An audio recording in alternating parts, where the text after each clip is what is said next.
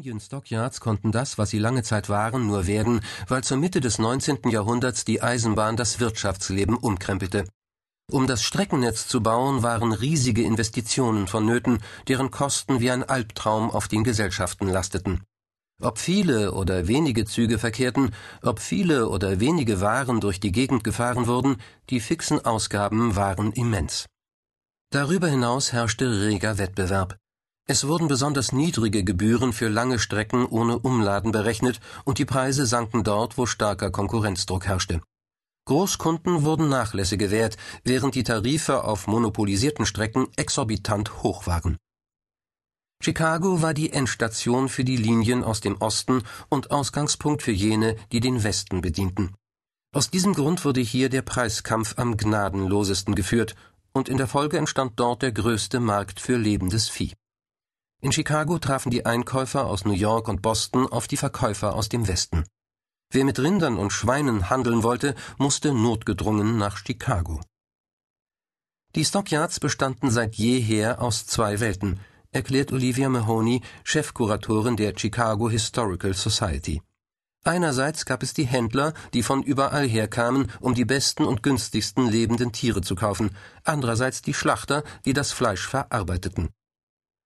Der Handel mit lebenden Tieren hatte anfangs eine größere Bedeutung als das Abstechen.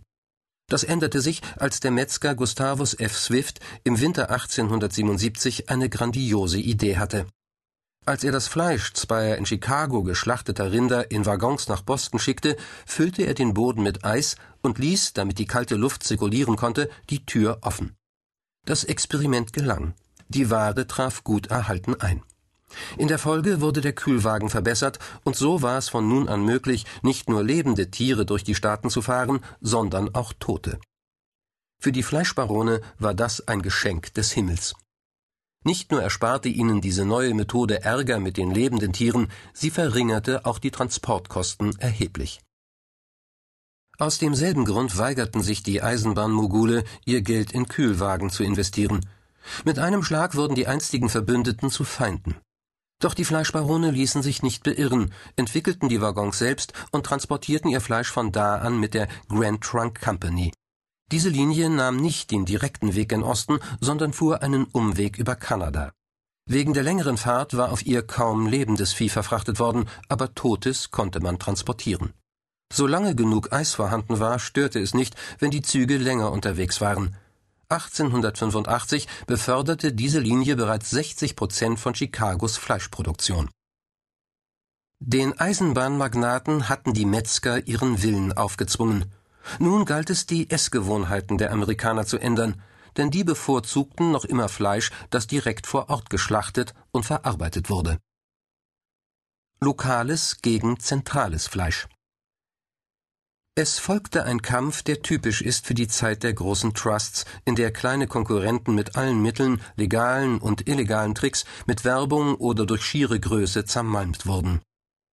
Hier wird kein Chicagoer Fleisch verkauft, hieß es in jeder Stadt, in die die Metzger aus den Stockyards kamen, um ihre bereits portionierte Ware anzubieten. 1887 konstituierte sich die National Butchers Protective Society, deren einziges Ziel darin bestand, die kleinen Fleischer gegen die Chicagoer Großschlachter zu verteidigen. Aber die lokalen Metzger standen auf verlorenem Posten. Wann immer es galt, eine neue Stadt zu erobern, wurden große Mengen besten Fleisches direkt vom Kühlwagen zu Kampfpreisen an jeden verkauft, der vorbeikam. Ein Fleischer aus Akron, Ohio, beschreibt, wie der Großanbieter Armour Company die Konkurrenz in die Knie zwang. Samstagmorgen um 6 Uhr sollte der Verkauf starten. Pünktlich zum Handelsbeginn schwoll die Menge der Kauflustigen derart an, dass bald die Markthallen zu klein waren und die Menschenmenge die Gehsteige überschwemmte.